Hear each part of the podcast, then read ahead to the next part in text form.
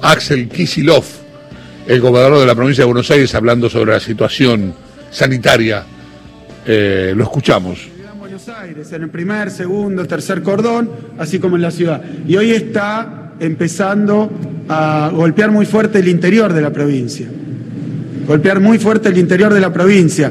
Por eso, lo que antes era 5% de los casos del interior, hoy está arriba del 11% de todos los casos de nuestra provincia, se duplicó la importancia del interior de la provincia.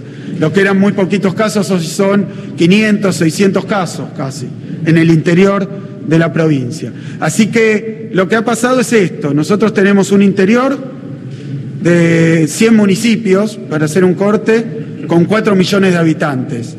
Hoy ahí tenemos que uno cada 250 habitantes tiene coronavirus en el interior de la provincia. En el Gran Buenos Aires, con 13 millones, es uno cada 60. Y en la ciudad de Buenos Aires han tenido positivo en el test uno cada 30. Uno cada 30, uno cada 60, uno cada 250 casos. Obviamente está irradiando. Obviamente está creciendo.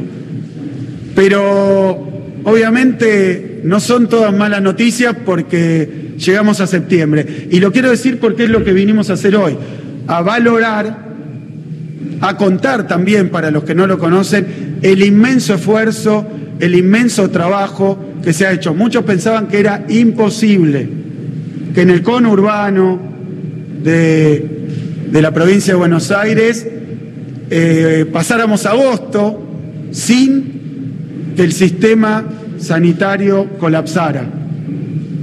Hoy tenemos 66% de ocupación. No lo digo tampoco con ánimo de comparación, pero escuchamos que otras provincias tienen muchísimo más y lo lamentamos y somos solidarios. Pero tenemos que poner en valor y dejarle en claro a los que hicieron el esfuerzo, que son, obviamente, nosotros, desde la dirigencia política, los que fuimos electos para eso, intendentes, el gobierno provincial, el gobierno nacional, pero también todos los y las que con sus conductas, con su actitud, con su sensibilidad también, con su solidaridad, consiguieron que el virus no se propagara tanto mientras nosotros lográbamos expandir el sistema sanitario. Y lo voy a repetir porque todos los días cambia ese número, y cambia porque crecen la cantidad de camas que tiene el sistema público en sus terapias intensivas en toda la provincia. Lo voy a repetir porque es muy importante. Cuando nosotros asumimos la gobernación, había 883 camas públicas de terapia intensiva en la provincia. Eso era lo que había. Era un sistema que venía así desde hace mucho, pero que no había mejorado. Entonces, 883 camas teníamos. Hoy hay 1.306 ocupadas de las cuales 807 con coronavirus en terapia intensiva, 1.306 camas ocupadas y había 883. Hoy tendríamos esa situación de imposibilidad de atención que se ha visto en muchísimos lugares del planeta y que lamentablemente eh, también se ve más cerca. Así que la verdad es que hay que valorar ese ejemplo porque teníamos 883 y hoy tenemos 2.113. Agregamos en el sistema público, agregamos 1.230 camas. Y esto lo va a contar Elisa, no son camas inanimadas, nada más. No son camas con sus monitores, con sus respiradores, con su entrada de oxígeno.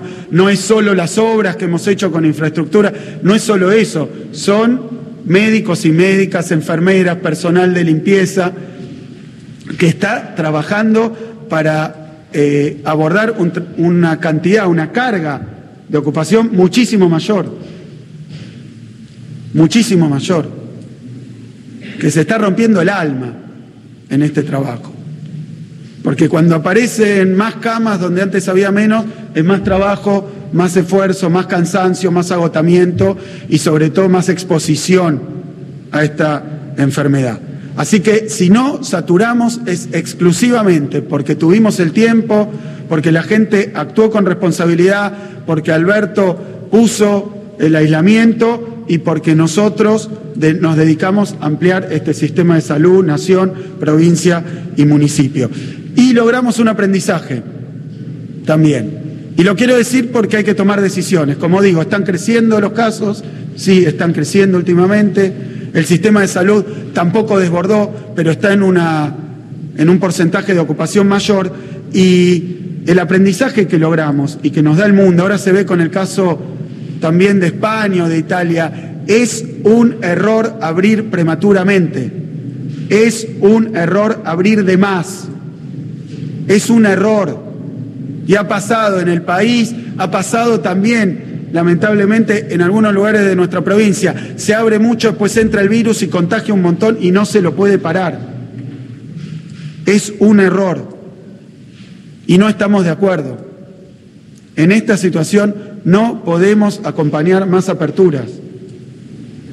En esta situación lo que podemos hacer es tratar de estabilizar, porque no podemos arriesgar lo que logramos en cinco meses, perderlo en cinco días. Y me parece que yo no lo puedo permitir tampoco, porque cómo, con qué cara le voy a explicar, como hablábamos en nuestro comité, del que forman parte los médicos de terapia intensiva, ¿cómo les voy a explicar? Que mientras no dan abasto en las terapias, nosotros seguimos autorizando y autorizando actividades. Es muy difícil de explicar. No podemos poner en riesgo ni a la población ni a nuestros trabajadores tampoco de la salud. Y ese es el dato más importante y es una meta que nos fijamos. Y la verdad estamos muy satisfechos de que no haya faltado una cama, que no haya faltado un respirador. Es la peor de las situaciones. Este virus, ya lo vimos, es muy dañino, es muy contagioso, enferma y mata. Pero nosotros lo que podemos decir es que hemos conseguido que nadie hasta el momento se quede sin cama, se quede sin ambulancia, se quede sin cuidado, se quede sin atención. Así que eso es lo que tenemos que preservar. La verdad que eso es lo que tenemos que preservar porque eso es salvar la mayor cantidad de vidas posible. Se pierden vidas, claro, el coronavirus eh, a los que a determinada población con mucha este, con, demasiada, ¿no? Con demasiada. 10 está hablando Axel Kicillof,